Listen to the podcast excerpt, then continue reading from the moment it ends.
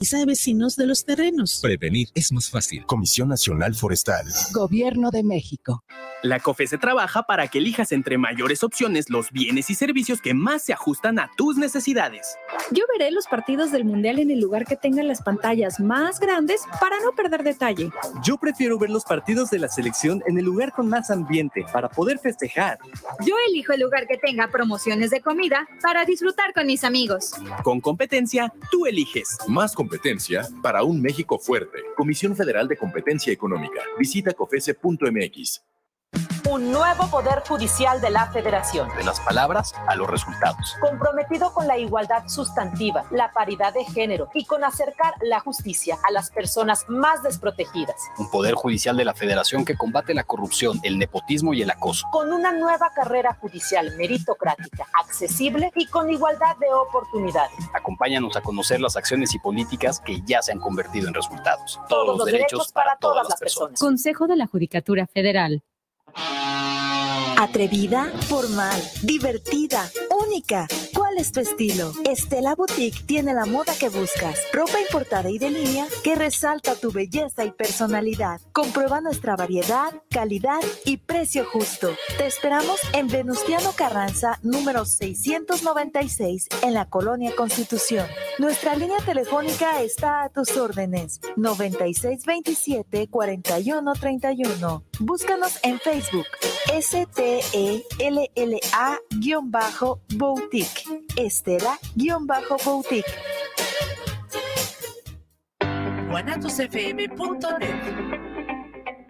Los comentarios vertidos en este medio de comunicación son de exclusiva responsabilidad de quienes las emiten y no representan necesariamente el pensamiento ni la línea de guanatosfm.net.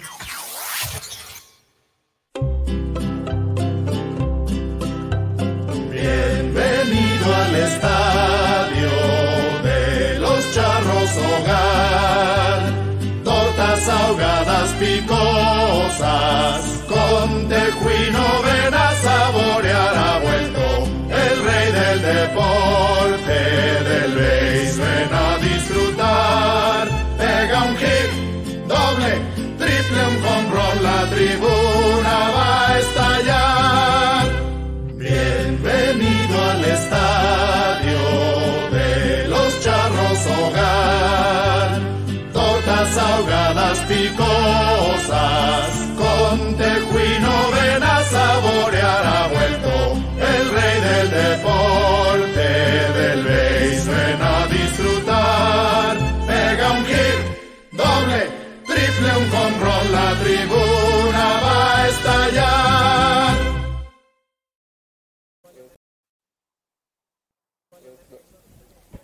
Bien, con Julio César Miranda, la Chiva. Eh, Chiva, eh, se da el anuncio ya finalmente de la contratación para Charros de Jalisco de Taylor Alexander. Tú como coach de picheo, ¿cómo, ¿cómo te viene esta incorporación para la temporada? Bueno, la verdad que Tyler siempre ha sido un tremendo pitcher. Ya lo tuve yo aquí hace 3, 4 años, cuando la primera vez que vino aquí a México. Y la verdad que nos dejó muy buena, grata impresión. Y la verdad lo que hizo el año pasado en Dominicana, lo poco que pichó ahí, también digo, perdón, lo que pichó ahí en Tijuana también se vio bastante bien. No sé qué pasaría el último, pero parece ser que tuvo un problemita, no sé de qué, pero él se vio bastante bien toda la temporada.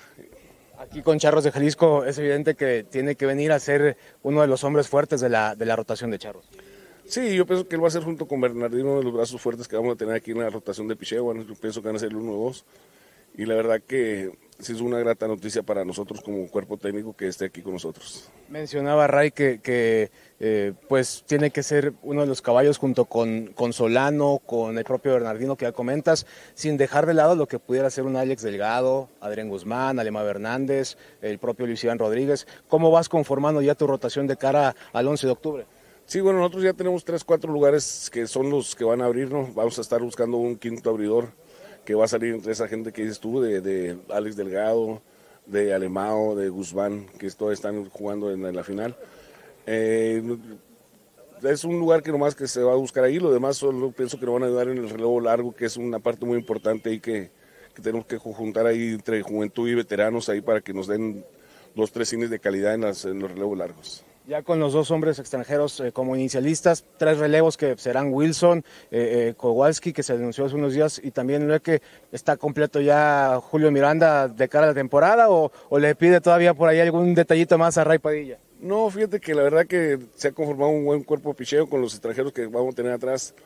Eh, yo pienso que está muy bien y con los brazos jóvenes que tenemos, que son bastante fuertes, bastante atractivos, los que están, que ya tuvieron bastante actividad en verano.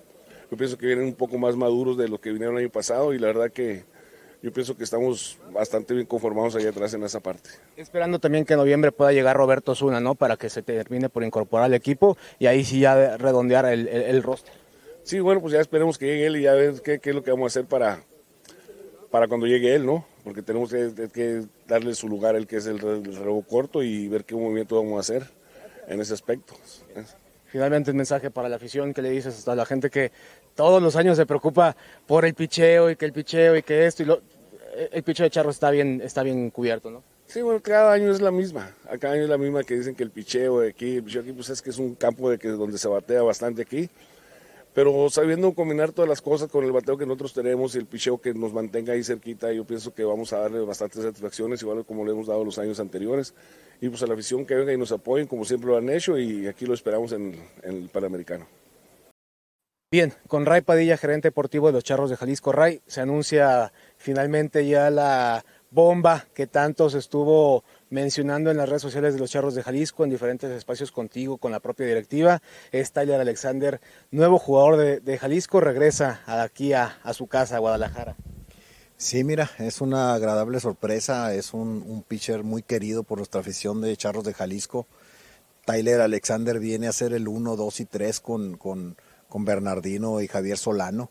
Eh, vamos eh, para tratar de tener una de las mejores eh, rotaciones de, la liga y además con eh, Alex Delgado y Horacio Ramírez, eh, Manuel Flores, eh, Luis Iván Rodríguez, Guzmán que está abriendo en la final contra Sultanes contra Leones de Yucatán. Imagínate, vamos a tener ocho abridores este, para que el manager escoja cinco y la verdad que estamos muy contentos porque Tyler nos viene a dar una fortaleza increíble a nuestra rotación ya lo vieron, inclusive este, en la Serie del Caribe, cómo nos lanzó, entonces estamos muy contentos.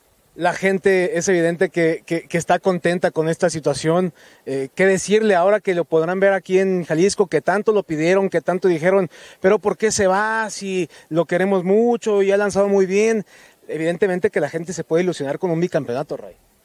Pues es la idea, es la idea y, y qué bueno, o sea, si la, la gente creo yo que le va a gustar porque saben la calidad que tiene Tyler y esa es la idea. Este, también traerle gente a nuestra afición, gente importante, gente que ellos, ellos saben que son gente eh, del, del 100% charros y como él dice, por ahí el video que está circulando de él, de que él está nuevamente en casa, es una cosa muy, muy bonita. Finalmente, Ray, eh, ¿Hay algo más que pudiera tener Charros de Jalisco de aquí al 11 de octubre? ¿Alguna otra sorpresa para la afición? ¿O con esto ya Charros de Jalisco termina ya por, por confirmar o consolidar un, roster? Evidentemente esperando que todos los muchachos que están trabajando aquí en Zapopan se ganen su lugar para estar, estar haciendo el equipo contra Mazatlán. Eh, nunca podemos estar cerrados a que no, claro que sí. Eh, seguimos este, platicando con las demás organizaciones de de, nuestra liga, siempre tratar de buscar y mejorar alguna área de oportunidades. Entonces, ahorita te digo, no tengo nada en puerta, no tenemos nada en puerta. Eh, con, la, con la llegada de Tyler se nos cierra el ciclo de extranjeros. Entonces, eh, pero sí estamos abiertos a, a, que estamos platicando con alguna otra organización, pero no hay nada, no hay nada concretado, no hay nada hecho para poder eh, no dar falsas esperanzas. Pero Tyler pues, viene a, a darnos la cereza del pastel eh, en el tema de extranjeros. Nada más para terminar, eh, Tyler estaría reportando previo al inicio de la temporada, estaría llegando la pretemporada. Sí, él debe estar aquí el día 20, más o menos por ahí, junto con, con Gareth Wilson y, y lo único que falta de, de, confirmar fecha prácticamente es Bernardino por la situación que está en AAA. Pero terminando su temporada e inmediatamente todos empiezan temporada y en gran ritmo. Bien, con Jared Serna, infielder de los Charros de Jalisco. Jared, eh, un verano interesante que tuviste en sucursales de los Yankees, tanto en la Liga de Florida como en la clase A. Así es, claro que sí, este, un verano súper bien para mí, me fue súper bien, gracias a Dios, y aquí estamos a dar el 100% del trabajo que es mío. ¿Cómo fue ese paso tuyo de ir de la Liga de Florida a la clase A? Descríbele un poco a la gente cómo es el, el, el nivel por aquel lado. Pues la verdad, para mí fue algo, una noticia muy buena para mí, este, fue algo muy bonito porque yo estaba dormido y me, me, dan la noticia esa, me marcan por teléfono de que me han ascendido a clase A y pues yo muy feliz, muy contento, gracias a Dios. Este, el nivel es un poquito más, más fuerte ahí en clase A, es un poquito más controlado el picheo, los, los niveles de los jugadores es mucho más alto. En el aspecto comparativo de aquí, eh, Liga del Pacífico, allá clase A, rookie, ¿qué tanta es la diferencia que te, que te has encontrado? Pues la verdad sí es mucha la diferencia que me he encontrado porque aquí en Liga del Pacífico es como que los pitchers con más experiencia, los jugadores de posición con mucha más experiencia. Allá los picheos son de que, o los jugadores más bien, más que nada, son de que apenas estamos de que desarrollándonos, desarrollando los picheos y todo eso. ¿Te has dado cuenta ya que después de dos temporadas aquí en Charros de Jalisco, pues las oportunidades para ti se, se, han dado y en el futuro es evidente que, que seguirán apareciendo? ¿Cómo te ves en el corto plazo, tan pronto como este octubre próximo para, para esta temporada? Yo la verdad me veo pues muy bien, me veo pues en unos años más de titular aquí en Charros de Jalisco, me gustaría. Este, pues a lo que he avanzado aquí, pues me ha ido súper bien, gracias a Dios. El cambio generacional, el poder compartir eh, Clubhouse con leyendas como Manny, como Guti, como Zazueta, como Jafet, todos ellos, ¿qué te ha dejado a ti en, en, en experiencia? La verdad pues me ha dejado el, tipo de juego al, que jugaba yo anteriormente. Este, mucha experiencia la que me han dejado tanto con pláticas, consejos que me han dado ellos. Me junto mucho con ellos por, por eso mismo pues. ¿Cómo vislumbras a Charros esta temporada? ¿Qué, qué, qué visualizas después del roster que se ha conformado, los, los, jugadores que han llegado, los anuncios de refuerzos que hemos tenido? Yo la verdad al equipo lo veo súper fuerte. Ahorita los invitados de pretemporada este, son... Hay, hay, hay caras nuevas, ¿no? Claro. Y, pero ahorita el equipo está muy bien, está muy fuerte y aún falta por llegar Sazueta, Murillo, este, Amador. Gracias, Jared. Eh, la verdad, como lo dices, pues estar en, en el primer mes eh, jugando diario como, como ya venía de dos años atrás esperando la oportunidad. Se llega, llega la oportunidad como, como nadie, ningún compañero quiere, ¿verdad? Eh, a, a, raíz de una lesión. Pero bueno, se dio la oportunidad y como lo dices, eh, sí me sentía preparado para jugar. Jugué el mes, el mes ese, sentí que lo hice muy bien. Como lo dices, tengo un plus de poder jugar cualquier parte del infield. Eso para mí me tiene un poco más tranquilo. Lo que mencionas de jugar y después no jugar y después ser eh, emergente, eh, sí, en un momento fue como que me movió, me movió, pero la verdad es que siempre trato de mantener el enfoque. Entonces trabajé mucho con, con mi coach, que, con el vampiro, con, con Borges. Él, él, me ayudó mucho en, en, cuanto a consejos, en cuanto a mecánica, en cuanto a batear extra, en cuanto a, a qué rol seguía para mí, qué rol me tocaba. Entonces fue ahora, ok, lo hice bien, eh, demostré que puedo, estoy contento conmigo mismo. Eh, ahora, ¿qué, ¿qué, me toca para ayudar al equipo? Entonces me tocó ser emergente, me tocó venir eh, en situaciones un poco complicadas, que la verdad es que yo sentía que tienes que estar un poco más enfocado, más en el juego para poder ejecutar a, a, a, en esos momentos.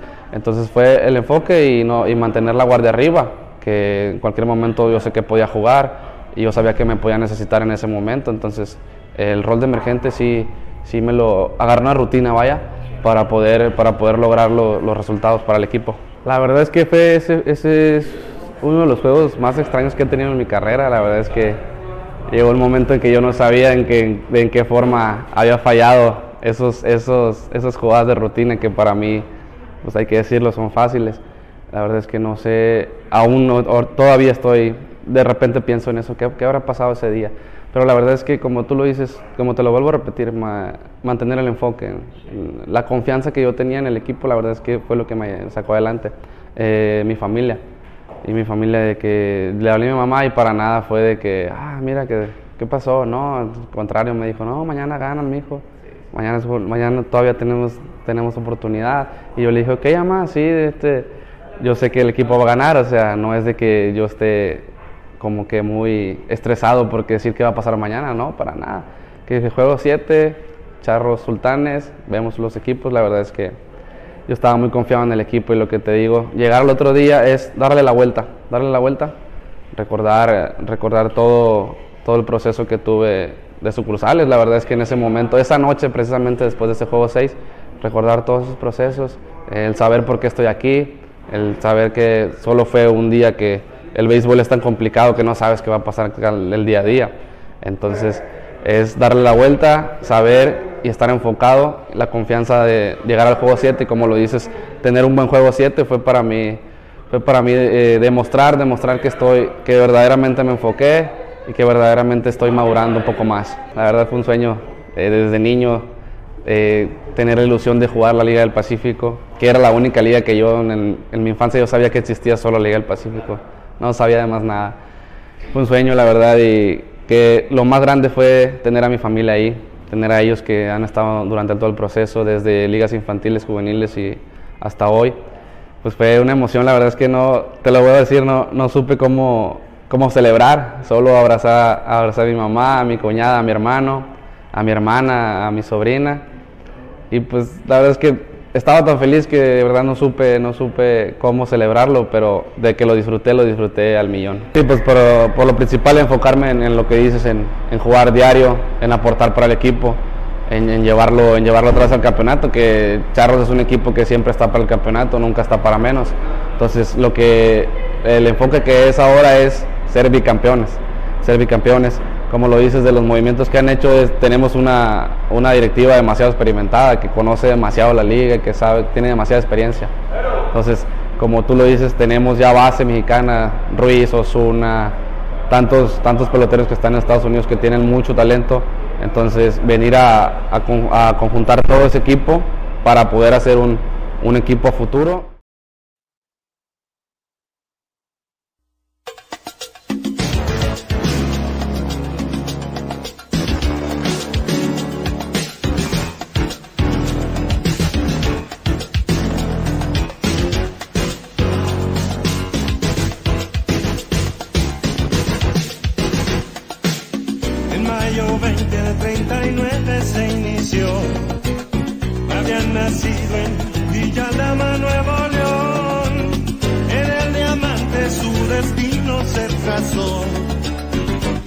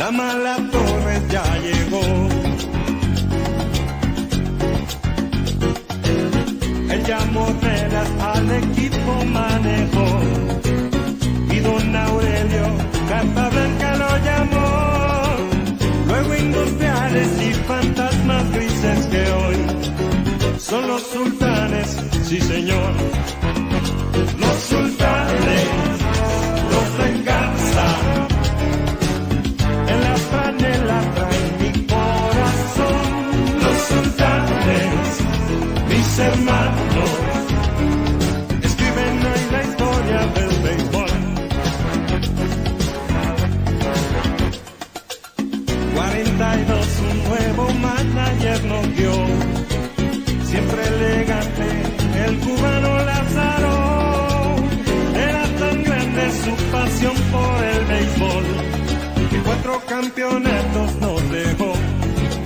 El príncipe de Belén.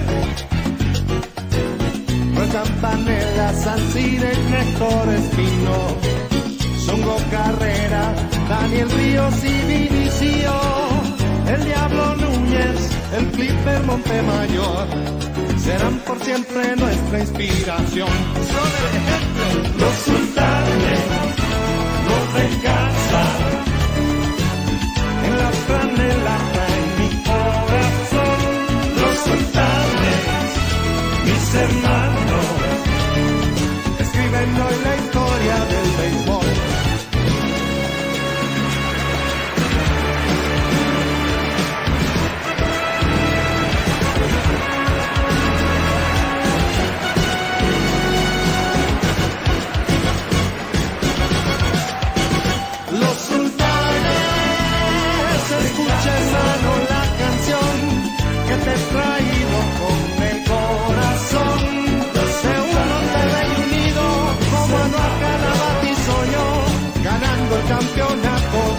del 6-2. Los sultanes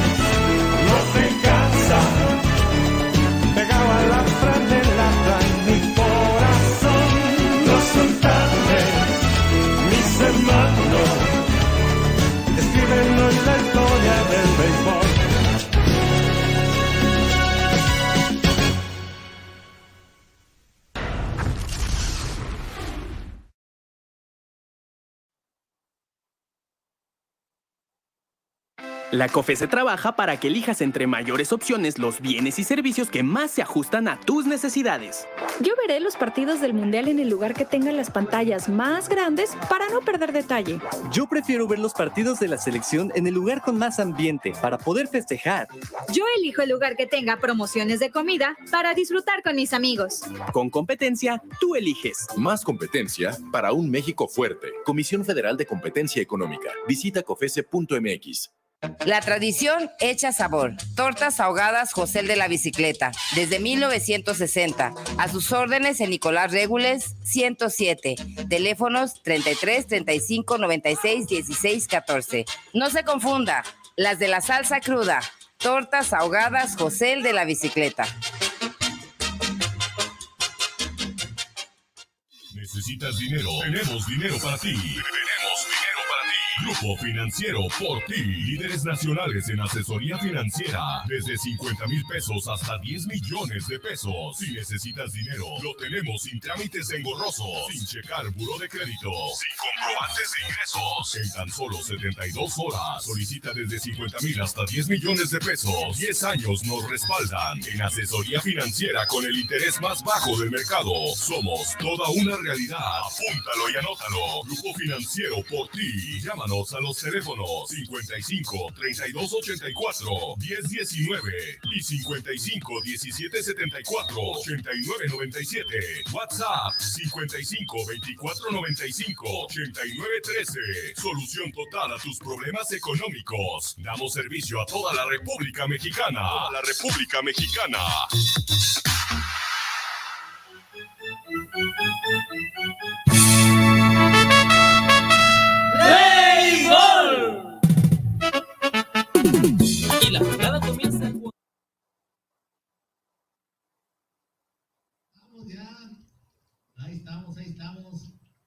Ya veo que sí, ya ¿Cómo veo. ve? ¿Cómo ve? Fíjese que un saludo a Ben Cristian, que ya está también en línea. Ben Cristian. ¿Sabe qué? Quiero expresar mi, mi sentir. ¿Por qué? Todas estas entrevistas que dijeron este audio. ¡Qué barbaridad! ¡Qué barbaridad! ¡Qué barbaridad! ¡Qué barbaridad decir que la contratación bomba cuando ya estuvo en los charros de Jalisco, oiga, Oye, hey, habla, acaba. es una contratación bomba Tyler Alexander, que nos digan. Hey, ahí te voy. Vamos a saludar a Cristian antes que nada. Cristian, ¿qué tal? ¿Cómo estás? ¿Cómo ¿Qué estás? tal, ingeniero? Estimado Israel, muy buenas tardes, como el gusto de saludarlos. Sí, yo también estoy en, en esa misma encrucijada, este, sigo sin... ¡Qué barbaridad! sin- sigo sin poder resolver la... ¡Qué barbaridad! El paradigma, ¿no? Este, pero pues bueno, digo, hay... Yo creo que es parte también de, del nivel un poquito que ha venido en los últimos años a Liga Mexicana del Pacífico, ¿no? Que pues estos peloteros, eh, digo, no, no demerito la, la calidad de Tyler Alexander, yo creo que ella es un, es un pelotero eh, ya con mucha experiencia, ya que ha estado en, en ambas ligas, pero manejarlo como bomba, eh, pues no, no, no, No, es algo que todavía no, no, no comprendo, ¿no? Fíjate que escuchando las entrevistas, se respeta al Tyler Alexander, su trabajo, lo que ha hecho, pero también por lo que se fue. Hay que admirarlo. ¿eh? ¿Por qué se fue? Mi pregunta es, Cristian. A- Allá a los, a los Tigres de Quintana Roo, ¿por qué se fue? Va a decir. Va a decir Valenzuela. No, no, para no involucrar a más gente, va a decir, es que usaba mucho el inhalador Vic. ¿Sí? Para Uno- que- unos problemitas, ¿no? Que, que hubo. Como dijo la chica Miranda, este, no sé por qué, no pudo venir, pero no sé por qué. así que lo- Mira, no nos hagamos. a- a- nos gusta hablar del béisbol con claridad, ¿sí? Nos gusta hablar. Que la chiva se haga o quiera hacerse, que no conoce el problema, ya no le queda al señor, y es una persona grande, y es una persona que debe, que debe de ganarse un respeto por ser adulto mayor, ¿sí? Y más por ser un, fue un beisbolista profesional, y decir eso, no sé, no sé. Sí sabe. De, por eso, o sea, aquí cabe decir que realmente la Chiva desconoce, dice desconocer lo que ya conoce. Sí, nomás hay que decirle a que en Liga de Verano se ha ido paje. Cano, por eso no lo votaron. Exactamente. Este, el dopaje sí se usa. Alexander se, se dopó hasta las uñas de, de, las patas que tiene, mugrosas, se las dopó. Por eso se fue. Mi Chiva Miranda, sea una persona honesta y profesional, porque ahí demostró su falta de profesionalismo. Es decir, salió por esto, pero regresa. Y a don Ray Padilla, mi saludo, respeto, pero no diga que una contratación bomba. Por favor, Oiga. Dígame. No, no. El que dijo la contratación bomba fue el que lo entrevistó. El que lo entrevistó, que nunca en su vida había hablado y oído la palabra béisbol. ¿Quién es? Este, ay, ¿cómo se llama? Este, Iván, no, no, no, Iván, no, no, espéreme. Ahorita, me, ahorita le digo. Ahorita decir. Sí. O sea, de contratación bomba. No, padre. No quiera venderle a la afición algo que no es. Exactamente. Algo que ya fue. Eso es, lo que, eso es lo que deben de ver en el béisbol, que haya profesionalismo en las entrevistas, que haya seriedad, porque ahí, contratación bomba, vamos a decir, van a traer a un Hershow o algo así por el estilo, eso sería una contratación bomba, ¿sí? ¿Algún hombre de pitcher americano que valga la pena, mi Cristian? No, incluso yo, yo le soy muy honesto, ingeniero. Yo cuando, cuando hace Charros de Jalisco la publicación, yo le soy muy honesto. Yo, yo pensé que venía Max Muncy. Yo pensé que por ahí, eh, eh, yo por ahí yo pensé, digo, dado que Max Muncy ya había jugado en Charros de Jalisco, que en su momento no pasó nada. Ahorita, pues pasando por, por un gran slump que tienen los Dodgers de Los Ángeles, yo yo pensé eh, eh, que con miras al clásico mundial de béisbol, que por cierto, ya empezaron los juegos, eh, la, la, la, clasificación de los equipos europeos y también de está Sudáfrica por ahí. Yo pensé que, que Max Mons iba a ser la bomba, ingeniero, pero ya cuando, cuando veo a, a, a, Tyler Alexander, pues sí también coincido. ¿Cómo puede ser bomba un pelotero que ya estuvo contigo? Eh, no, no. Yo pienso que otra vez es querer, querer por ahí vender espejitos y por ahí vender un poquito de humo a la gente y pues obviamente volvemos a lo mismo, ¿no? No se demerita por ahí la calidad que, que, que, pueda tener Tyler Alexander, incluso pues lanzó un juegazo en, en, Serie del Caribe, por ahí estuvo a punto de lanzar un sí hit ni carrera, pero yo le pregunto, yo les, yo les pregunto a, los, por ahí a los que, a los que saben de béisbol, por ahí, ¿cómo le fue a Tyler Alexander en Toros de Tijuana? No sé si por ahí alguien tenga, tenga el dato para poder denominarlo como bomba, o si Tyler Alexander ayudó a Toros de Tijuana a pasar a la, a la final de la Copa Sachila, eh, pero creo que no fue el caso. No. Eh, denominar bomba a algo así, ingeniero, creo que ya son terminologías muy baratas y es, es querer, eh, como platicábamos, ¿no? Querer por ahí volver a, a, vender espejitos. No se demerita la calidad que tiene el plantel de Charlos, creo que es un, es un equipo fuerte, es un equipo que por ahí está, está, está logrando conjuntar esa juventud con experiencia tan interesante, pero de ahí a, a manejar como contratación bomba a un, pedo, a un pitcher que seamos también autocríticos de esta serie del Caribe en los dos, en los dos últimos años que había pasado con Taylor Alexander. ¿Estás de acuerdo? Eh, es, es, volvemos a lo mismo, ¿no? Entonces digo, ojalá que tenga el éxito que se espera y pues que sea una gran temporada, ¿no? Que ya estamos a menos de un mes, ingeniero, de cantar el play ball en Liga Mexicana del Pacífico. Habrá que ver, ¿no? Hay que ver cómo se desenvuelve, se desarrolla esos jugadores de Charros de Jalisco. Pero, Oye, pero hablemos de, de algo que valga la pena, ¿no? ¿Cómo vio el juego ayer? Ayer lo vi, créemelo que en, en un rato se me bajó la moral, ¿eh? Se me bajó Y la, la moral de presión, y... de ver cómo estaba jugando Monterrey ciertas entradas. Dije, Monterrey no va campeón. No va a ganar juego, no va al campeonato. Más allá de estos, de estos juegos que restan en la, por la Copa Sachila. ¿Sí?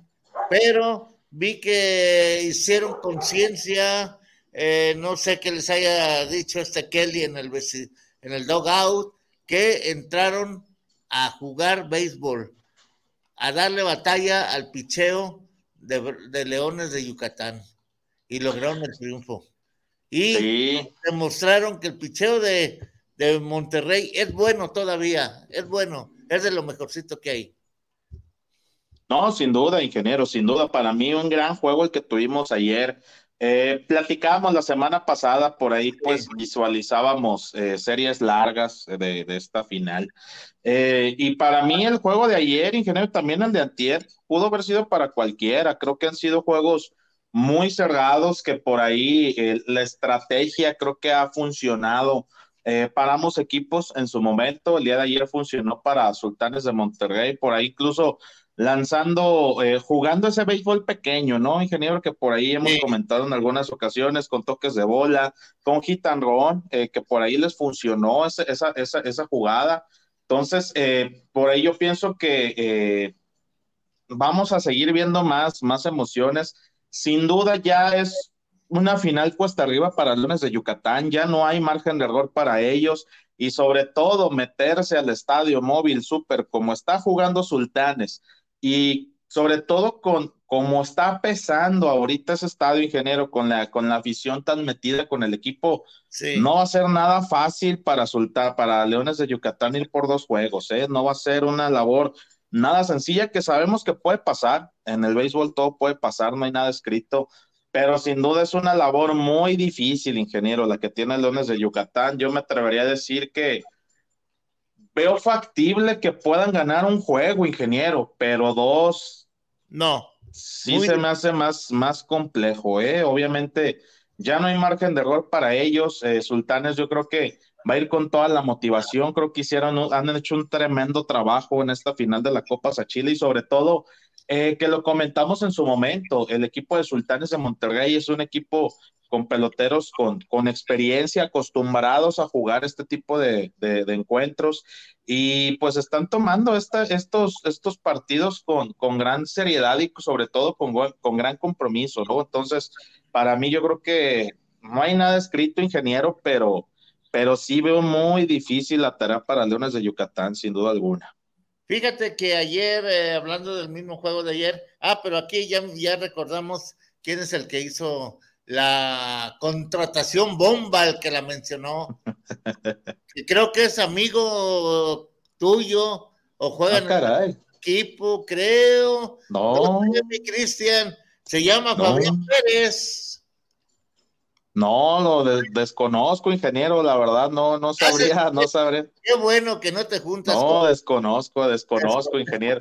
Y, y, y, y también ho- hoy, ingeniero, también hoy nos levantamos con una buena noticia, yo creo que con algo que esperábamos por hace mucho tiempo, ingeniero. Yo creo que por lo menos unos cuatro años que esperábamos esta noticia que se da el día de hoy.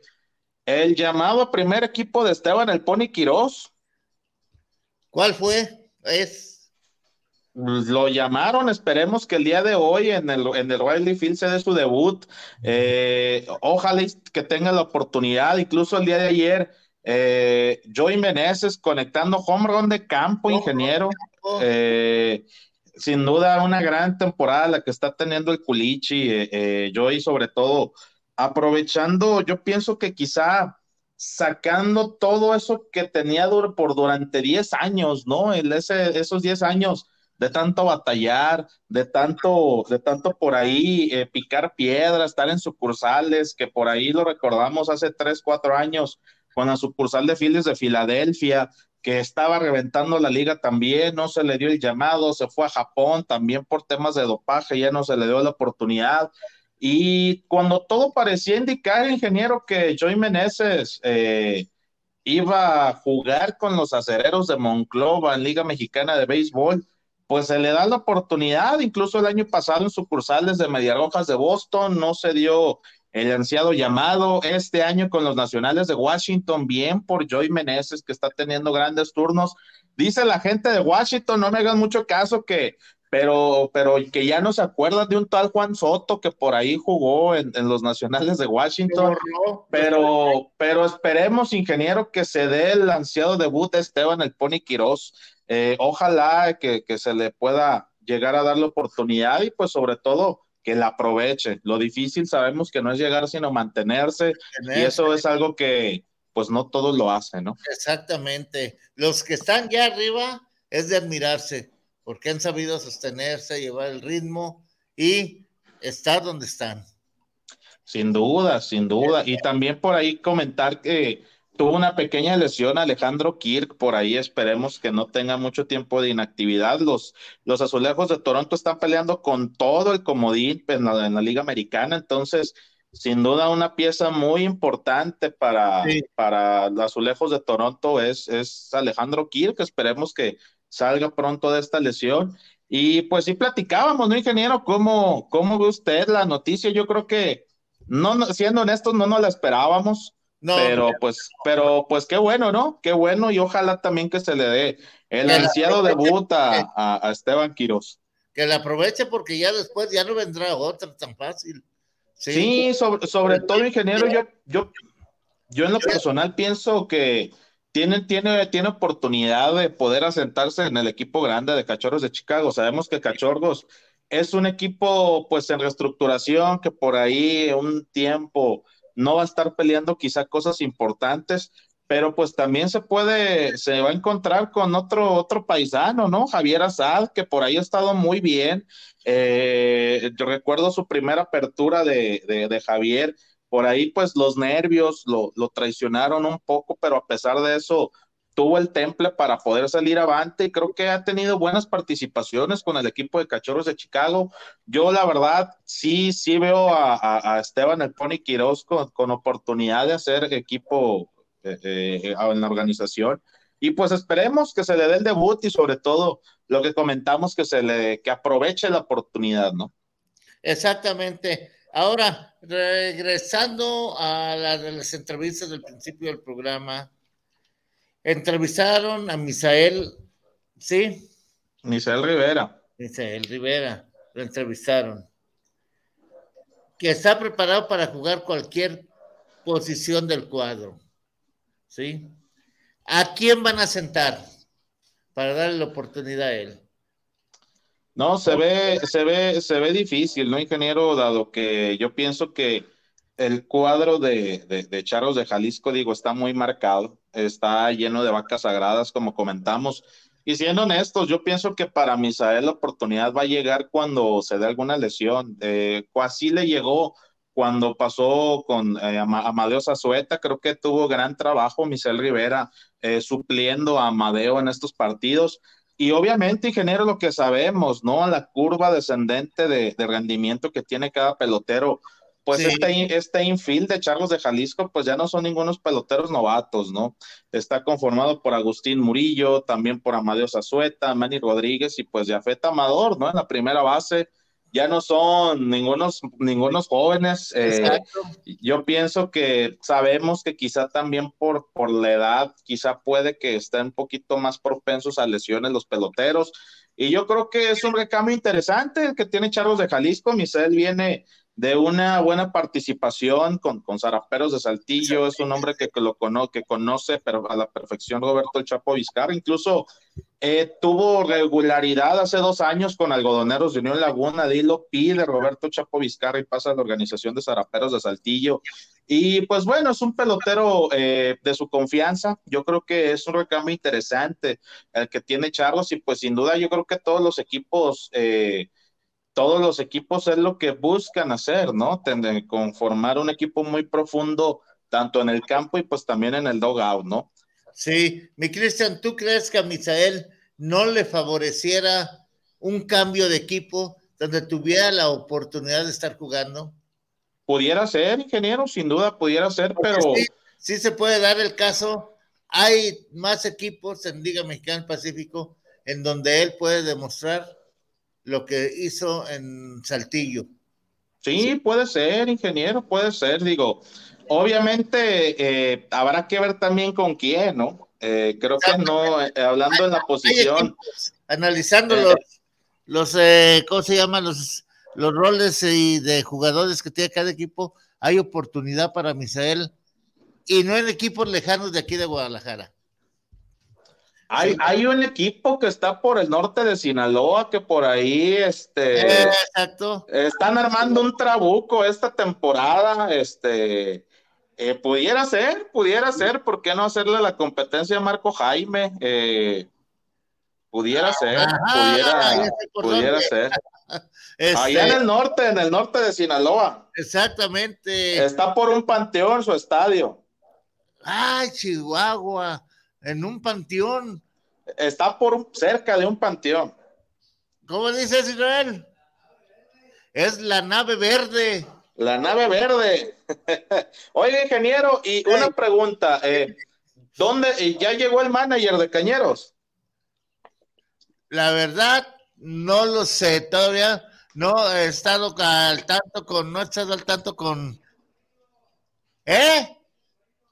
El, eh, es, el, es el dueño, dicen.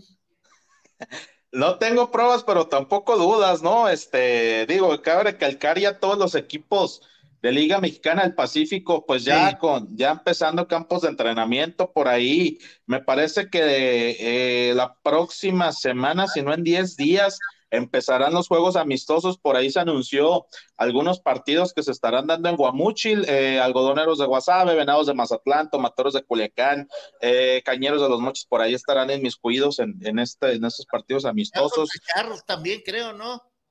Sí, eh, allá en Reynosa, me parece, en. Reynosa van a, va a jugar Cañeros, pero sí ya en 10 días aproximadamente ya vamos a empezar con, con encuentros de, pretemporada. Eh, se me vienen a la mente esos eh, en Guamúchil, por ahí en el Estadio Alberto Vega Chávez. Eh, Esperemos, ingeniero, esperemos, digo, todos los equipos poco a poco se, se han ido armando. Obviamente faltan muchos managers, sabemos que hay managers todavía con, con actividad este, eh, en sus equipos actuales. Sabemos que Chargos, pues ahorita Roberto Vizcarra, pues está jugando la, la final de la Copa Sachila. Eh, Tomateros de Culiacán no tiene a su manager por, por el momento, entre otros, otros equipos. En Algodoneros, pues ya llegó, ya llegó Oscar Robles, que desde el primer día eh, ya tomó la batuta de, de los algodoneros, este, ya están en campos de entrenamiento, esperemos que puedan tener esa regularidad que tuvieron la temporada pasada. Y pues ya más equipos, ingeniero, más equipos que, que poco a poco ya, ya se están conformando sus planteles. Ya la temporada empieza el día 11 de octubre, pues ya cada vez falta menos. Exactamente. Y tenemos en la línea precisamente al cronista y maestro de la crónica de beisbolera en la Ciudad de México, el maestro don Guillermo Cavazos. Don Guillermo, buenas tardes, ¿cómo está? Buenas tardes, gusto en saludarlos, aquí escuchándolos con atención. Y a- a- hablando de estadios que están cerca de un panteón, pues hay varios en el país, no sé si fue coincidencia o por qué la construcción de estadios eh, le- eh, se les dio para hacerla frente a los panteones, pues nada más el Parque del Seguro Social al otro lado del río que se lo separaba del Panteón Francés, que después Piedad. ese río lo entubaron y se hizo el viaducto. Exactamente, don Guillermo.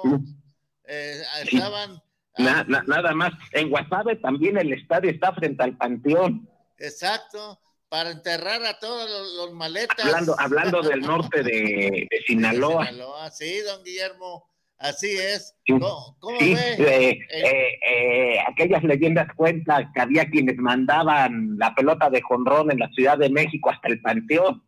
Ah, me acuerdo de un charro, de los verdaderos charros, del Sí, de aquellos de los 60, de los charros negros de aquella época. que fue el güero Teporochas, mejor como- conocido como Bill Parlier, que la metió de aire al panteón francés.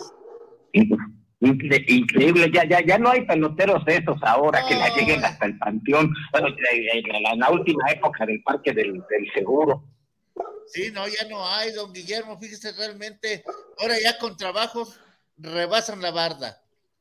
Sí, sí, otra época del, del béisbol. Los charros tuvieron jonroneros, de esa época tuvieron jonroneros de leyenda. Elrod Henry, por, por ejemplo. Claro que sí.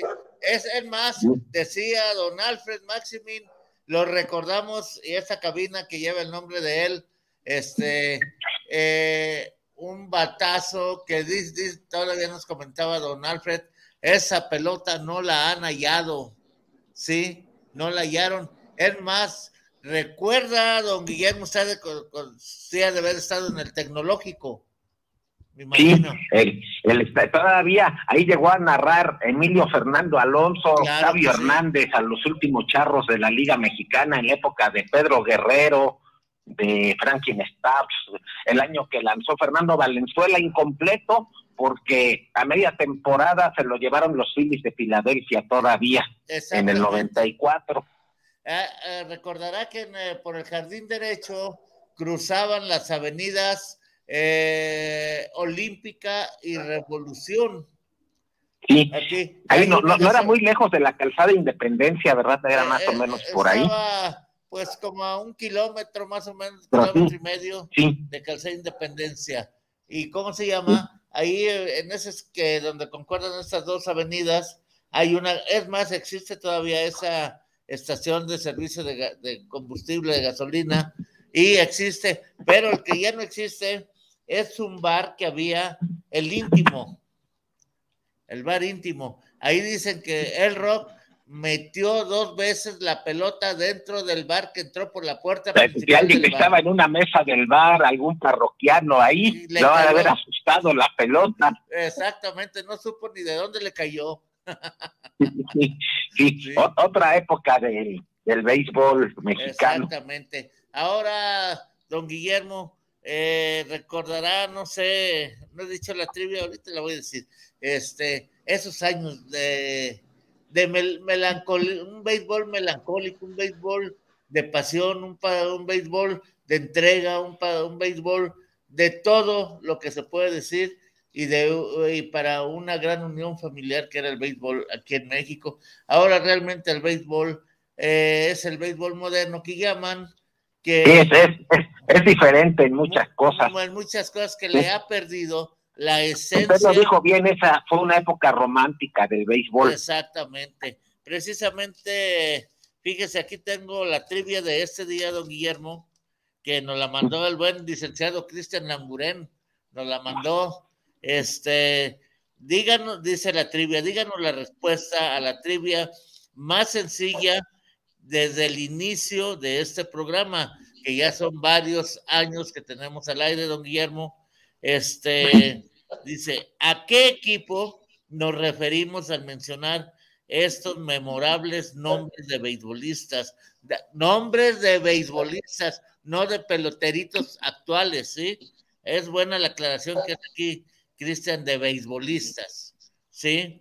Le vamos a nombrar Rubén Amaro, a Durval Alvaro, Alfred Pinson, Huitremundo El Witty Quintana, Miguel Pilo Gaspar, William Bersunza, Felipe eh, Clipper Montemayor, Ernesto Hernández García, Pablo Bernard, eh, Mario Ariosa, Ramiro Caballero, Rolando Ronaldo Ronnie Camacho, Mario Luna, Juan de Dios Villarreal, Felipe Hernández Villarreal, Ramón Tres Patines Arano, William de Jesús, que jugó en Charlos de Jalisco, un gran pitcher de color, Lino Donoso, Silvio Castellanos, Rodolfo El Muro Alvarado, Guillermo El Chorsten Memo López, Aurey Grisbit, Pablo Montedioca, Lázaro Uscanga, Guillermo Vázquez, Julián Ladera, Pedro Montané y eh, diga de qué equipo usted cree a que nos estamos refiriendo al mencionar a estos beisbolistas. Varios, salones de la fama, por lo que yo recuerdo, no, no recuerdo que hayan jugado juntos en la liga de verano, debe de ser algún equipo de la vieja liga de la costa del Pacífico. Este, se lo voy a decir, estos jugadores, don Guillermo y mi querido Cristian, jugaron en los Rojos del Águila de 1961. Ay, fíjese, no, no lo recordaba. Sí, en el Águila. Bueno, ya di la respuesta, no le hace. No le hace. La, carrera, la carrera de Ramón Arano en Liga Mexicana de Verano empezó en 1959. 9, exacto, con Águila de Veracruz. En el 59. Todavía llegó a lanzar hasta la década de los 2000 seis décadas llegó, en seis décadas diferentes llegó a lanzar. Y recuerda las últimas palabras que en una entrevista dio Ramón Arano de la Liga Mexicana. Poco antes de morir, todavía alcanzó a dirigir a, un equipo de la Liga Invernal Veracruzana por ahí del 2013, 2014. Sí, ¿cómo ves? Creo que a los a los rojos del Boca del Río, Marlines de Boca del Río, uno de Veracruz, sí. Lo, alcanzó a dirigir poco antes de morir. Él ya al final se mantenía de unos taxis que tenía en el puerto de Veracruz. Sí, ¿usted recuerda cuál fue el sentimiento que expresó? Es que él quería todavía lanzar, ya con más de 70 años, en la década de los 2010, y la Liga Mexicana ya no lo dejó pero sí sabe cuál fue el sentimiento, qué fue la última palabra que dijo. Por ahí tengo esa entrevista de Ramón Arano, donde lo expresó así de claro, como se lo voy a decir. Vaya la chingada la Liga Mexicana que no agradeció mi trabajo ni supo agradecerlo. Muy, muy polémico eh, una de las, eh, tuvo muchas polémicas a lo largo de su vida, con, los, con los Diablos Rojos tuvo polémicas muy fuertes. Sí. Eh, hizo pare un, unas temporadas hizo pareja con los Diablos, con el sur de Ortiz. le, llegó a lanzar a los Yankees y, ponchó a Mickey Mantle. A Mickey Mantle lo ponchó en el Parque Deportivo de, temporada los, sí. los Yankees al, al Parque del Seguro Social. Exacto después, eh, para mí una de las mejores rotaciones de picheo que ha habido en la historia de la liga y no fueron campeones ese año, la tuvieron en el 76 los Cafeteros de Córdoba, que perdieron la final de la liga contra los alijadores de, Tampico, que tenían a Héctor Espino, a Joe Pascua. Esos cafeteros tenían a Ramón Arano, a Terrín Pizarro, a... Jaime Corey estaba de catcher. ¿sí? Era, era eh, una rotación de, de campanillas. Exacto. Vicente, Vicente Romo también formaba parte de esa rotación de esos cafeteros. ¿Sí? Tal vez la mejor en la historia de la liga y no les alcanzó para el campeonato. No les alcanzó. Eh, guardando toda proporción comparable con la que tuvieron en los noventas los Bravos de Atlanta, que la tuvieron casi una década y solo les alcanzó para ganar una serie mundial aquella rotación de Drake Mados, Tom Glavin, John Smalls, Steve Avery. Los cafeteros tuvieron una rotación para la Liga Mexicana de lo de, para mí la mejor de la historia. Arano, Terrín Pizarro, eh, Vicente Romo, eh, el Peluche Peña, Pablo Gutiérrez fin y perdieron la final contra Tampico en el 76. ¿Qué, qué equipo había armó Don Chara Mansur? Mansur, sí, en esos años em, armaba verdaderos trabucos para competir con los diablos y em, él era de, Córdoba y llevó el equipo a Córdoba en el 72 y había otro empresario orizabeño que era el, dueño del equipo de Puebla, que era don Jaime Pérez Avellá. Pérez exacto. Y, entre los dos se disputaban por armar trabucos. Y vaya que sí los armaban. Un poquito antes de que Ángel Vázquez, el gallego, le vendía a los diablos a, a, Roberto Mansur. Sí, hijo de, hijo de Chara Mansur. De Chara Mansur, exactamente. Sí, sí, sí, Roberto Mansur llegó a finales de los 70, por ahí 79, a la Liga Mexicana comprándole los diablos a Ángel Vázquez. Oiga, don Guillermo y mi querido Cristian, ¿habrá algún directivo que salga con esas características de los que estamos hablando en la actualidad. en la actualidad es diferente, es un béisbol diferente. Eh, lo que están haciendo ahora Sultanes y, y, y, Leones. Leones, si pierde la final, que está a un juego de perderla, y tengo amigos que me dicen que ya les podemos decir el Cruz Azul del béisbol, va a ser su tercer. Ya lo son. ya repeló un atlista. ya, ya, ya lo son. sí, este, las tres finales del sur que le ha ganado a Diablos, la del 2019 perdió la final de la liga con Monclova y la del 2020 con Tijuana después de ir ganando tres juegos a cero. Exacto. Y, sí, y, pues esta ya, ya tienen algo muy difícil. Si quieren ser campeones, le van a tener que ir a ganar dos juegos a Sultanes en Monterrey. Muy difícil, muy difícil. Muy difícil, ingeniero, sin, sin duda. Todavía no hay campeón. Pero fíjense que ayer la reacción, don Guillermo, yo sé que sí estuvo al tanto del juego, fue de un equipo con ganas de ser campeón. Sí, Monterrey jugó muy bien y Leones cometió errores puntuales que le costaron el juego. Por ejemplo, en la quinta entrada, cuando el juego iba, iba 2-0 ganando Monterrey, casa llena, viene un hit eh, con dos outs, anota el de tercera y el de segunda que tenía todo para anotar y lo detuvieron. Lo detuvieron. ahí estuvo un error. Ahí me parece que, que perdieron una carrera. Exactamente. Y después eh, en la octava entrada, fue en la octava, no, en la séptima entrada, cuando trajeron a relevar a este, al zurdo, que le dio el jonrón Caliste, ahí que se lo dio con cuenta llena. Ahí me y dos, una, una, distracción que les costó el juego, porque ese jonrón puso el juego, estaba ganando Yucatán 4, 3 a 2. Y ahí le dio la vuelta. Caliste puso el juego 4 a 3. Exactamente. Caliste que dio dos juegos, dos jonrones en el juego de estrella, Exacto, recordamos muy bien. Y, fue tal vez el hombre, el bateador más valioso de los sultanes toda la temporada, y ahora lo demostró ayer, ayer dio el batazo del triunfo. Sí, fíjese, simplemente el Pepón lo traían por la calle de la amargura. Sí, sí. Al Pepón, Charles no, no rindió lo que tenía que rendir en este juego de noche, que era muy importante para Leones. Y aún así, tenían el juego 3 a 2 en la séptima entrada, con la parte más fuerte de Leones, que es su relevo final, con Tobalín y Rondón. Ah. Tiene, eh, hasta ahorita eh, han podido habían podido sacar los juegos que iban ganando. Sí. pero ayer se les vino el mundo encima y eh, el control se lo dio, Caliste se lo dio al zurdo Cervenca. Exactamente y con una facilidad tremenda que se vio que batió ese, ese home run. Ahora, sí, ahora, don Guillermo, este, ¿usted cree que el Dubalín, porque yo le digo el Dubalín, el, a Tobalín le digo, ya Tobalín ya, ya no es el mismo que llegó aquí a Jalisco.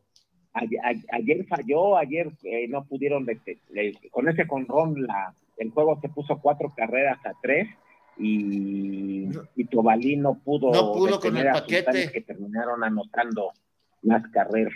Este, ni Servet pudo tampoco en el montículo.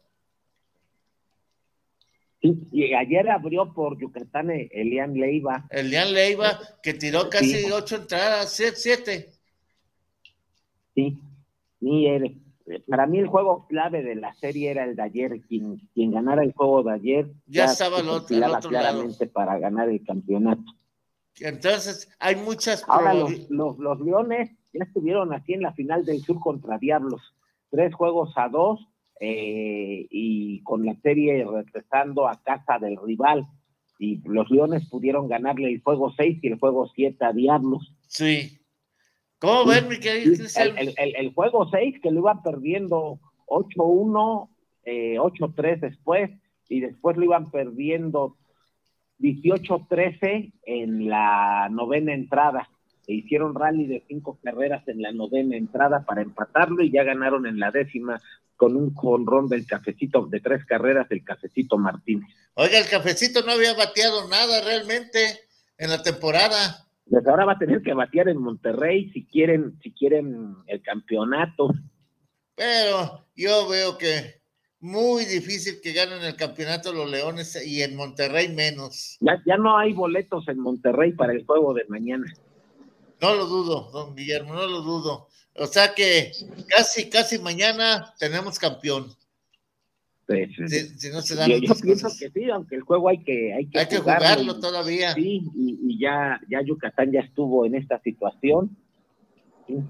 Sí, el año pasado ellos iban ganando tres juegos a cero la serie y Tijuana se la sacó. Sí. Sí. A ver si ahora no es al revés y ellos eh, hacen el milagro de volver, de ganar los dos juegos de visitante.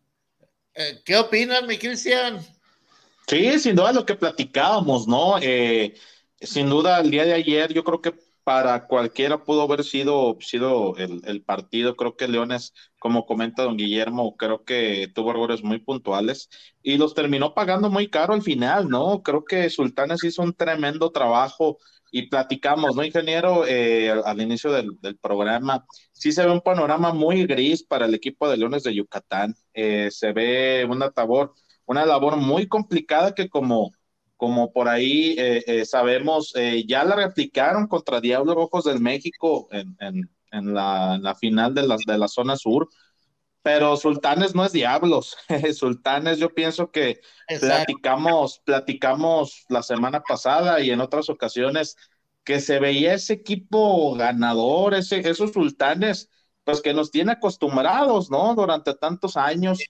Eh, sabemos la complejidad de la temporada pasada, que no- sin duda no fue exitosa para ellos, pero el equipo de Sultanes está haciendo una gran labor. Comentamos eh, por ahí incluso Juan Elías, este, su servidor, por ahí incluso llegamos a comentar que Sultanes era el equipo que mejor está jugando pelota en la actualidad, ¿no? Entonces, va a ser una tarea muy complicada. Yo veo los engranes de, de Sultanes de Monterrey muy afinados. Y como usted comenta, ingeniero, mañana ya, yo pienso que mañana hay alta probabilidad de que tengamos un nuevo campeón en Liga Mexicana de Béisbol, pero los juegos, pues hay que jugarlos, hay que jugarlos primeramente para posteriormente ganarlos, ¿no? Pero sí se ve, se ve una, una labor muy compleja para el equipo de Leones, que ojo, tienen la experiencia para poder hacerlo, pero eh, midiendo el rival y midiendo las circunstancias, eh, el jugarle a Sultanes con una desventaja eh, de esa magnitud, sí va a ser una losa muy pesada, ingeniero, muy, muy pesada para el equipo de Leones. Me atrevería a decir que es, es como si los Leones estuvieran jugando con un garrafón, ¿no? Lleno. Yo creo que sí va a ser una, una tarea muy, muy compleja para el equipo yucateco. Y en relación por ahí a lo que comentaban de las diferencias de- del béisbol, dicen, eh, don Guillermo no me va a dejar mentir, dice que por ahí la sabermetría es un tema que siempre ha existido, ¿no? Es un, es un tema que siempre, siempre ha existido, solamente que en la actualidad se maneja la tecnología y con, y con, y en la- y con los años anteriores toda la sabermetría pues estaba en la cabeza de grandes managers, ¿no? Yo creo que Es lo que comentaba con Israel, le digo, mira, antes el manager no ocupaba un montón de, de coach. A lo mucho eran dos coach y el manager. sí, así es. Ey, el, el manager corcheaba de tercera. Vamos, vamos a referirnos a los charros de antes. Aquí, Memo Garibay o el Cananá Reyes, que fueron los manager, ellos corchaban desde tercera.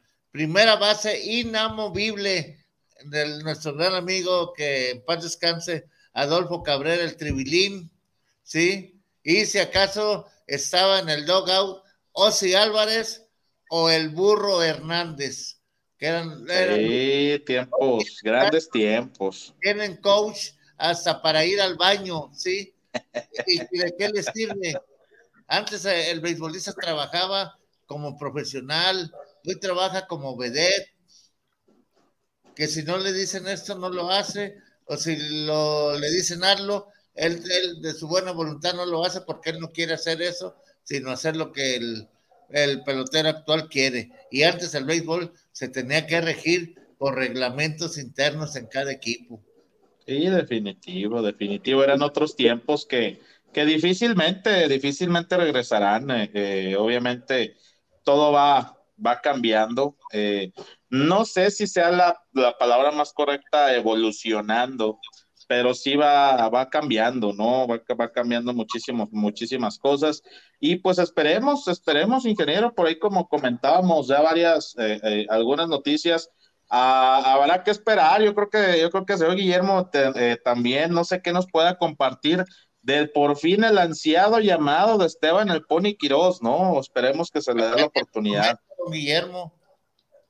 Bueno, de, antes de, lo de Cananea, en, él, la experiencia que tuvo en Estados Unidos fue como coach de tercera base de los marineros de Seattle, eh, cuando Mauri Wills, que lo conoció aquí en Liga Mexicana con los Diablos, que dirigió a los Diablos, le dieron la oportunidad de dirigir, de dirigir en grandes ligas, se lo llevó a él como coach de tercera. Y qué importante es el coach de tercera. En lo que comentaste rato de que Leones ayer dejó de avanzar una carrera porque detuvieron mal al corredor que venía de segunda hacia home. Eh, Pericos este año perdió varios juegos por un muy mal corrido de bases que mandaban al corredor cuando no lo debían de mandar y lo detenían cuando deberían de mandarlo. Muy, importante el coach de tercera, tanto para hacer carreras como lo que estuvo muy de moda la semana pasada en el manejo de, las de las señales y de la estrategia de, juego. Ahorita hay coach para todo, pero para lo que se necesita no hay coaches buenos. ¿Cómo hacen falta buenos coaches de tercera en la Liga Mexicana? Fíjese que eso yo le decía a él, le digo, si yo fuera manager, no tendría tanta gente. Le digo, antes no había coach de picheo. El mismo manager salía al cajón de tercera. Exactamente, don Guillermo. Era gente completa que sabía lo que tenía que hacer su trabajo. A hoy, que manda fulano, que manda sutano y que hagan eso, ¿sí? Y no lo hacen. De picheo, coach, coach de bullpen, sí. coach de bateo. Yo no soy. Le maneja la sabermetría. los, los primeros años de la sabermetría aquí en México, me acuerdo de, Bernardo Tatis en el Foro Sol, se la pasaba todo el día con su computadora y cuando estaba en el logout, aún en el, en el desarrollo del juego, ahí estaba viendo datos en su laptop. Exactamente. Ah, ah, y antes no, antes todo estaba en la cabeza del manager, ¿sí? En la cabeza del jugador, ¿sí? A hoy, no, no, no. sabía el orden al bat de memoria, sabía que después venía un zurdo, tenía el pitcher zurdo, le, él mismo mandaba las indicaciones de los lanzamientos que había que hacer. Exactamente. Ahora hay todo para todo. Y de todo, como usted dice, don Guillermo, no se hace uno. Sí, no, lo, importante ahora con tantos datos de la sabermetría, con cómo fallan los coaches de tercera al, dirigir el tráfico, algo que es intuitivo, sí, o sea, este sexto sentido, este feeling que deben de tener los managers, no lo da la sabermetría. No. Me acuerdo en el Clásico Mundial allá en Guadalajara, estaba de moda, bueno, de moda, pero Edgar González había publicado un libro que lo vendían las cadenas estas comerciales que, que son restaurantes y librerías. Este, eh, ahí eh, Edgar González decía que él nunca tocaba la bola porque según las estadísticas se, hay, se anotan más carreras con corredor en primera sin out que corredor en, segunda y un out. Entonces, por eso no tocaba la bola y no la tocó nunca en el Clásico Mundial dirigiendo a México. Y pues eso lo enterró porque México quedó eliminado por una carrera. Exactamente, una carrera fuera de diferencia de que México estuviera fuera. La sabermetría lo que no toma en cuenta es la situación del juego. Del juego. Pateando cómo está el marcador, en qué entrada estamos. Y eso es el feeling del manager. No es lo mismo, manda a tocar la bola porque vamos en la primera entrada con el juego empatado y el primer bateador del juego se envasó. Estamos en la novena entrada con el juego empatado y perdiendo por una carrera Ahí es avanzar, avanzar jugador. Ahí, ahí hay momentos del juego para indicar qué es lo que hay que hacer y eso no lo da la sabermetría, lo que nos da es el bateador con qué se le puede dominar más o a, qué lanzamiento le pega más, este, rueda mucho la bola, la eleva, todos los datos que ahora hay por, por millones. Exactamente. con, ah. con, qué ángulo le pega la bola, si le pega con el barril del bat, eh, Todo eso ahora la bola. Antes no, tú envásate, avánzame mi corredor, eh, porque necesitamos carrera, necesitamos ganar el juego. ¿Sí? se decía si el primer bateador de la entrada se envasa, es responsabilidad del manager Canote. Exactamente. ¿Y ahora? Antes se fabricaban las carreras, ahora parece que la única señal es con Rod. Exacto, te la tienes que volar. Esa va a ser tu consigna. Es decir, en, eso es parte de lo que nos referíamos al principio, sí, cuando decíamos del béisbol romántico y cómo ha cambiado. Mucho, mucho, mucho, mucho. Aquí, bueno, vamos a hacer una pausa. Ah, y de lo que decíamos de Esteban Quirós, sí, eh, por fin, como yo y Meneses, después de tantos años de estar picando piedra, desde, yo, yo me acuerdo cuando debutó con Tigres hace ya más de 10 años y todo, todo lo que ha sido su, su carrera, dos suspensiones porque ha dado positivo en exámenes antidopaje. En verdad sí le ha tocado batallar y sufrir. Y pues la ventaja de que los rosters de grandes ligas a partir del primero de septiembre se abren, ya no hay las limitantes de tener 26 em, peloteros y ya pueden tener más peloteros en el, en el roster.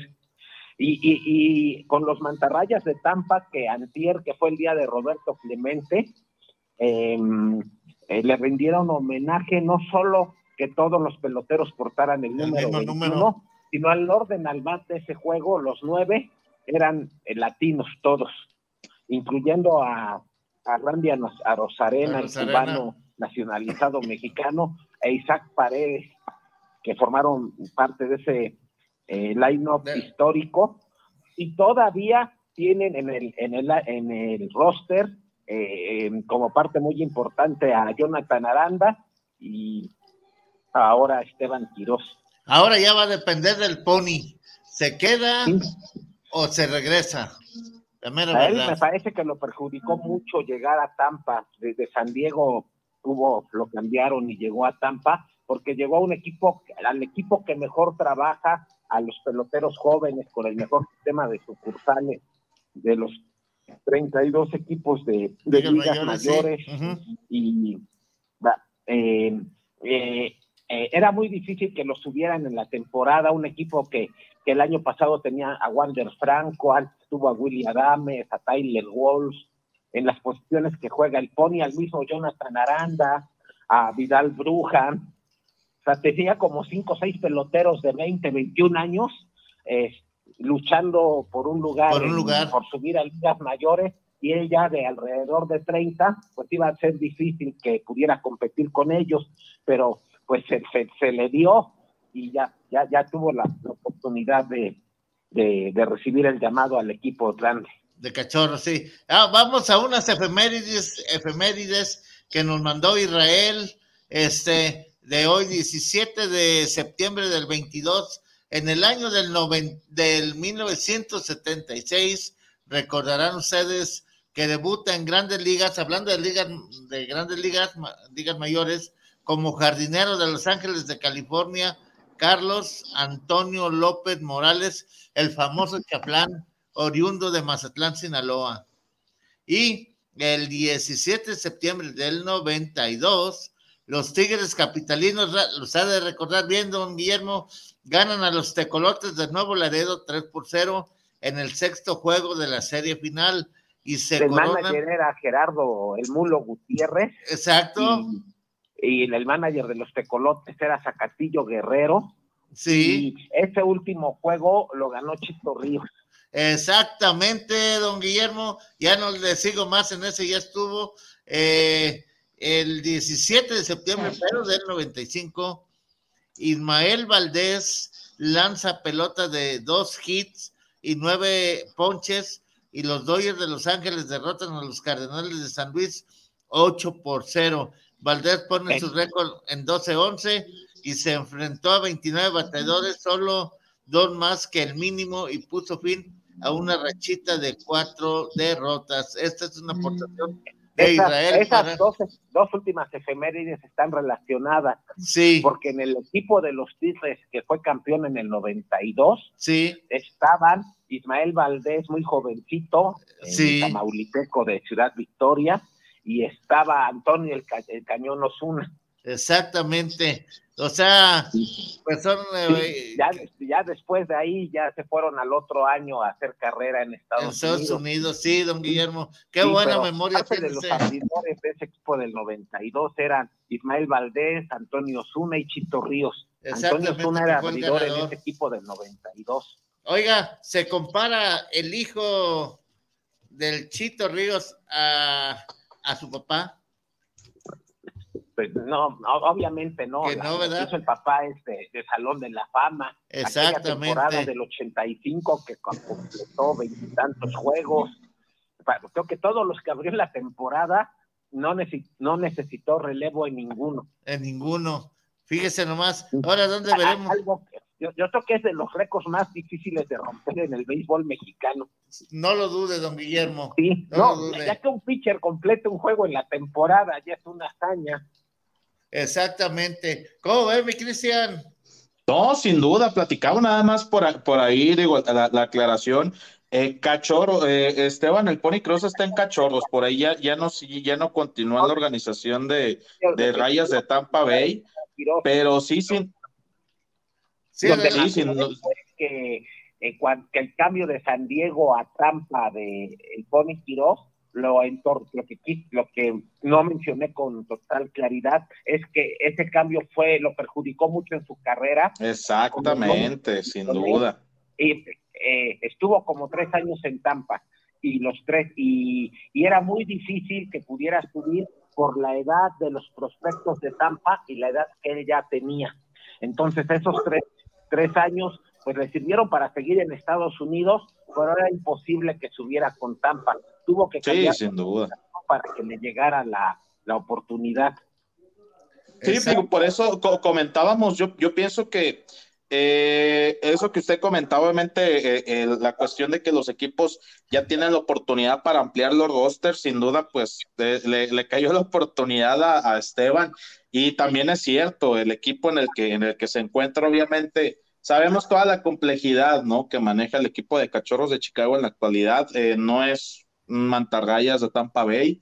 Es un equipo de construcción, es un equipo en el cual eh, difícilmente eh, a, en corto, a corto plazo puedan aspirar por, por cosas importantes, pero ojalá, ojalá incluso comentamos, ¿no? De, del otro lanzador tijuanense que se encuentra en el equipo de Cachorros de Chicago, por ahí Javier Azad, eh, que por ahí pues está, creo que poco a poco. La del domingo me parece que fue. Sí, muy buena salida, la última que tuvo Javier Azad. Y pues esperemos, esperemos para el Pony Quiroz, ¿no? Y pues por ahí, aunado a su, a su, a su pregunta, ingeniero, sin duda, pues son, son otros tiempos, ¿no? Son otras por ahí las, las, las condiciones que por ahí tenemos en, en este deporte que pues obviamente antes pues eh, eran otras, ¿no? Eran otras en la actualidad, pues ya se juegan con otras cuestiones. Eh, difícil, yo creo que platicamos, ¿no? Yo creo que ya los, ya ese, ese béisbol ya no, ya no va a regresar, ya cada vez va siendo más, más complejo, cada vez. Eh, a los Mets, y en esa barrida, el juego del 12 de septiembre fue el lunes, lo ganó Javier Azaz. Tiró seis entradas, con cinco hits y una carrera. Sí, muy buena, muy buena la apertura. Y yo por ahí lo que he visto de, de Javier Azad. Sonó el teléfono. Exactamente, sí. O sea, ganó. Eh, realmente... Y fue, fue la primera victoria de su carrera.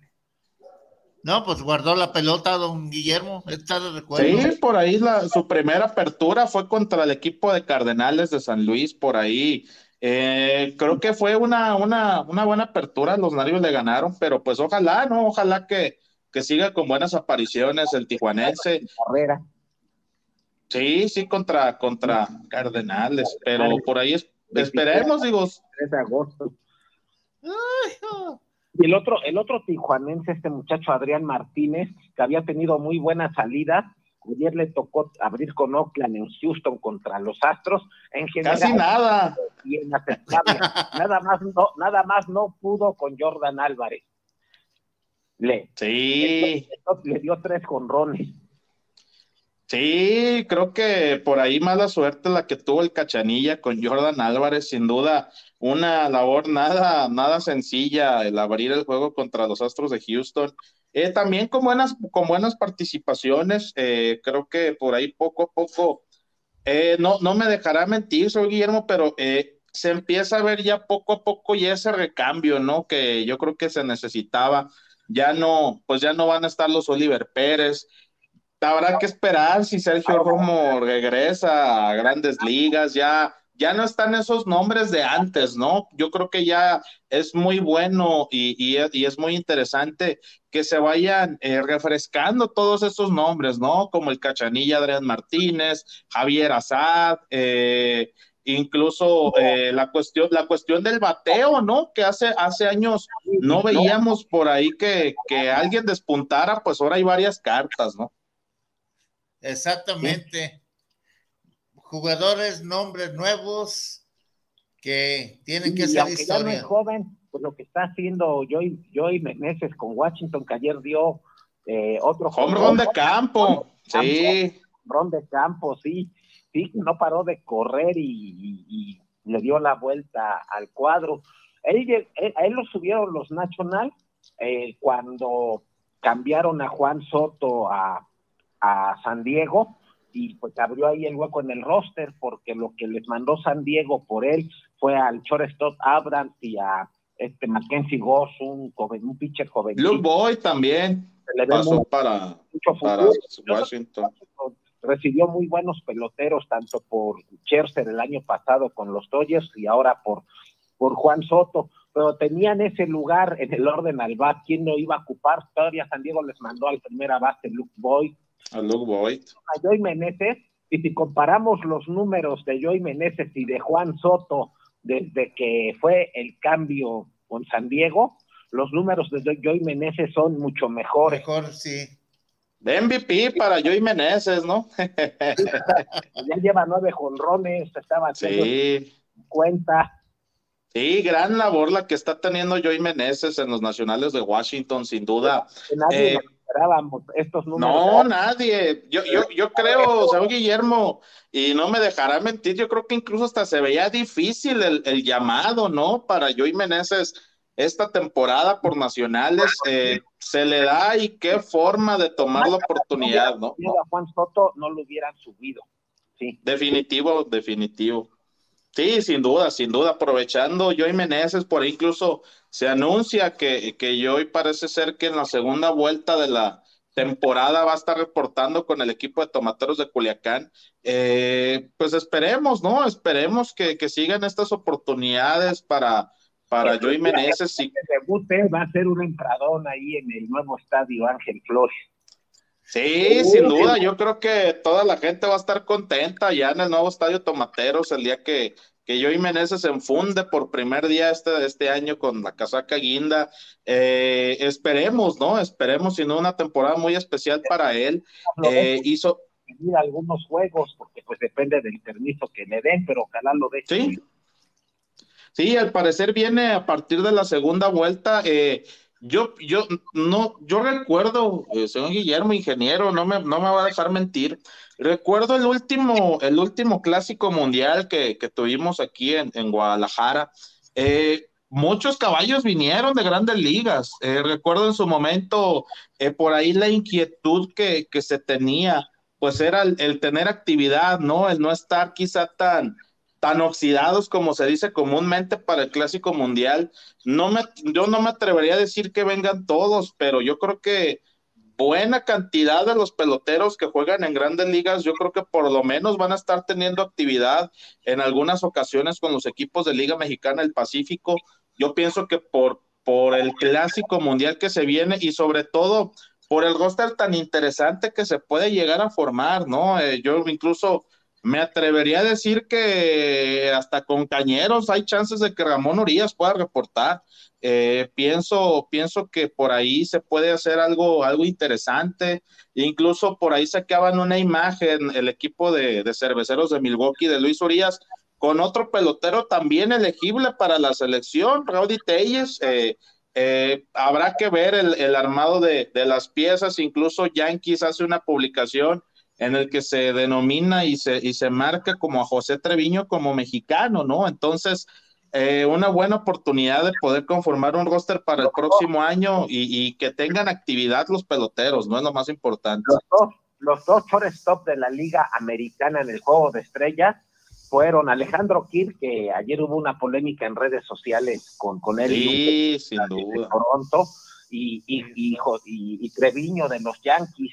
O sea, los dos, los dos cachos del equipo mexicano pueden, pueden ser los que estuvieron en el juego de estrellas este año. Y de lo que dices, en, en todas las ligas invernales, en la de Puerto Rico, en la de Dominicana, en la de Venezuela, en la de México, sí van a reportar sus peloteros de Sí, sin duda. para eso, para no, para no estar tan oxidados de cara al clásico mundial.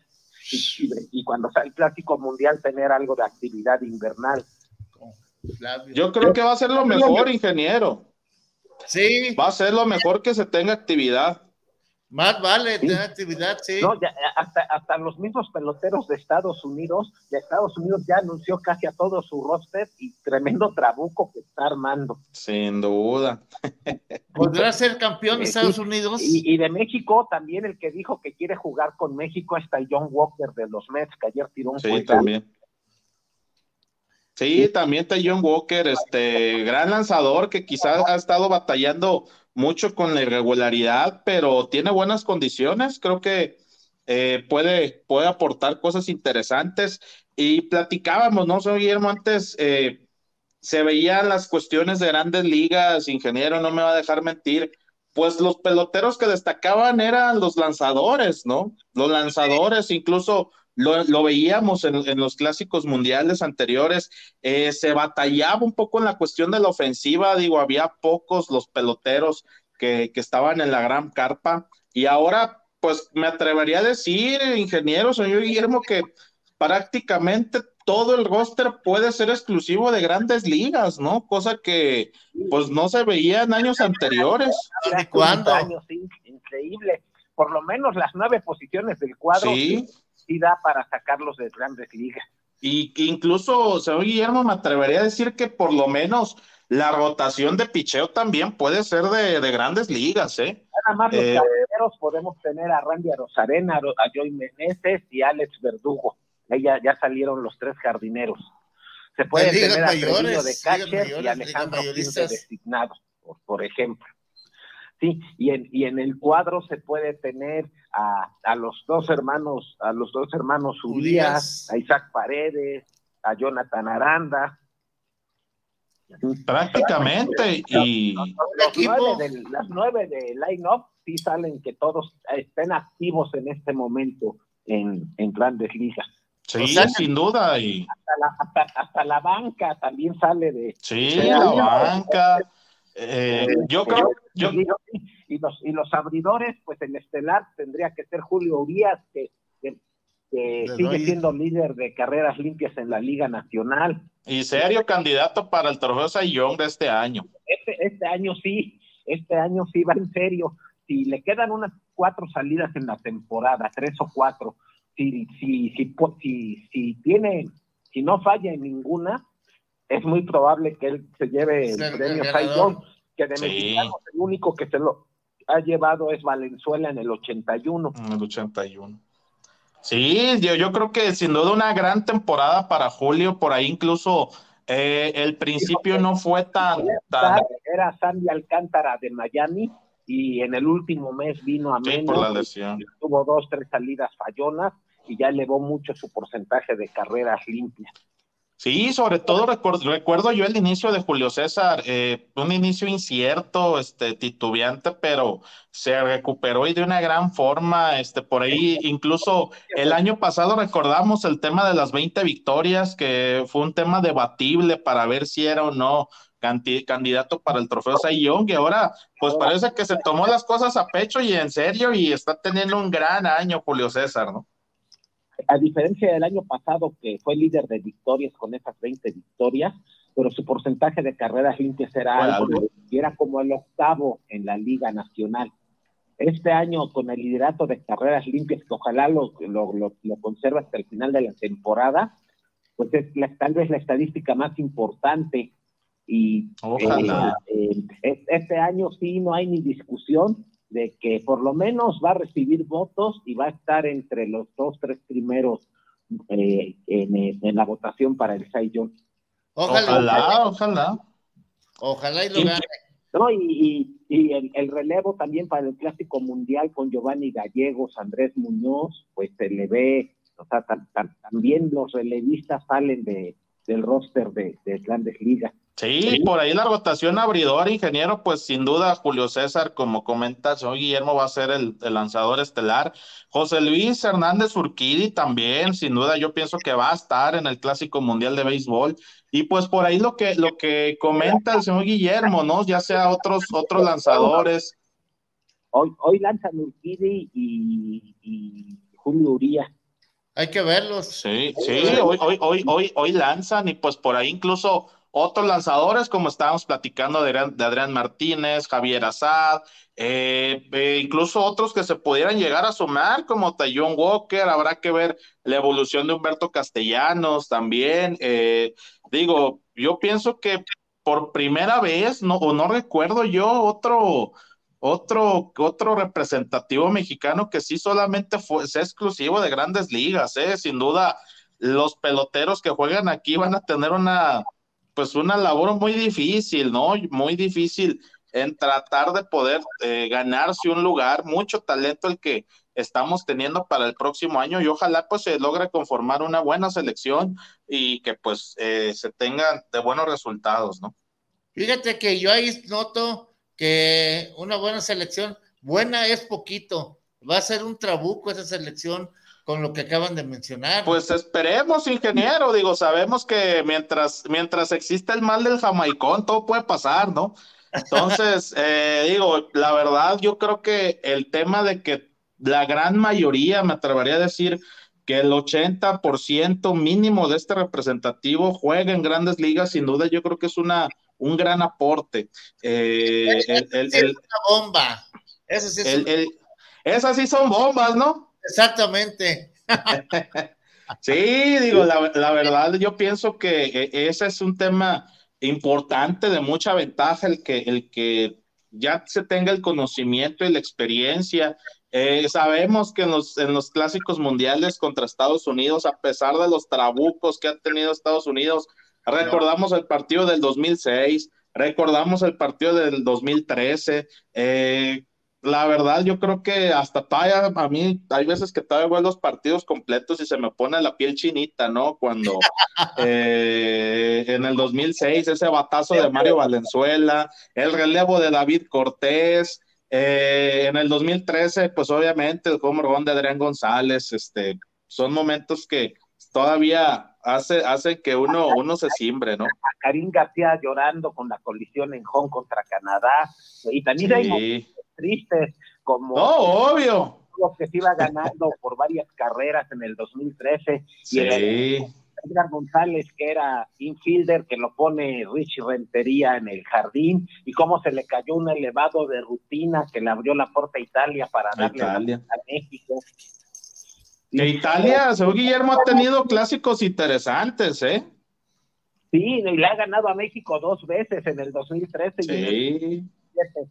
En el 2017, aquel juego el 9 de marzo en Guadalajara, que México iba ganando por cuatro carreras en la, en la novena entrada y entró a relevar Roberto Zuna y se le vino el mundo encima. Edgar González no hizo el cambio de pitcher y México lo terminó perdiendo. Se le hizo bolas el engrudo, ¿no?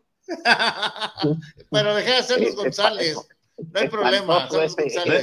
desde activos es un daño importante, ¿no? El que, el que ha pasado, pero sí, yo por ahí comentaba Italia con eh, eh, eh, participaciones interesantes y ojo también con Venezuela, que recordamos, señor Guillermo, usted que estuvo aquí en Guadalajara, pues fue la decepción, ¿no? Del Clásico Mundial del, el- en el 2017, Venezuela, pues se, quer- se querrán sacar la espina este año, ¿no? Sí. De los cuatro equipos que estuvieron en el grupo de Guadalajara, que fueron Puerto Rico, Venezuela, México e Italia, los que avanzaron a la siguiente ronda fueron em, Puerto Rico eh, e Italia. Venezuela, Puerto Rico e Italia. Puerto Rico y Venezuela. Eh, Puerto Rico y eh, Venezuela. lo, que, lo que pasó fue que Puerto Rico quedó en primer lugar invicto y los otros tres equipos quedaron con récord de un ganado, eh, dos perdidos.